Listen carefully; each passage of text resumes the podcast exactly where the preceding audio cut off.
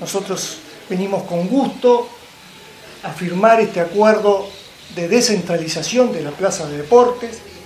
La, eh, Secretaría sigue aportando los docentes que tenemos acá, eh, pero digamos que la responsabilidad jerárquica queda a cargo de la alcaldía y del alcalde y del, consejo, el consejo, este, los concejales. Eh, esto es descentralización, es descentralización deportiva, es algo que para nosotros es muy importante.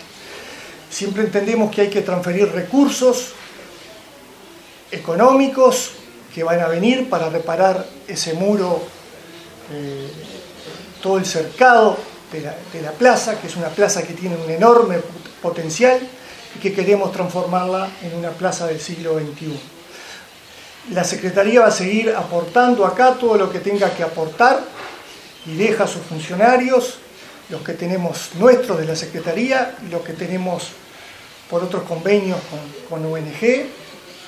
Y sin duda que esta plaza la comunidad la va a ver en poco tiempo, como decía el alcalde, en una plaza nueva y transformada, porque en las reuniones que hemos mantenido, la verdad que han sido muy, muy buenas, fructíferas y, llegamos rápidamente a un acuerdo.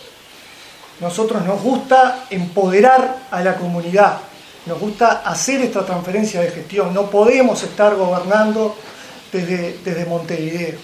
Hay que tener una cercanía con la gente y qué mejor que la gente del territorio, la gente que sabe más de la plaza y que sin duda este, se van a poder concretar muchas obras.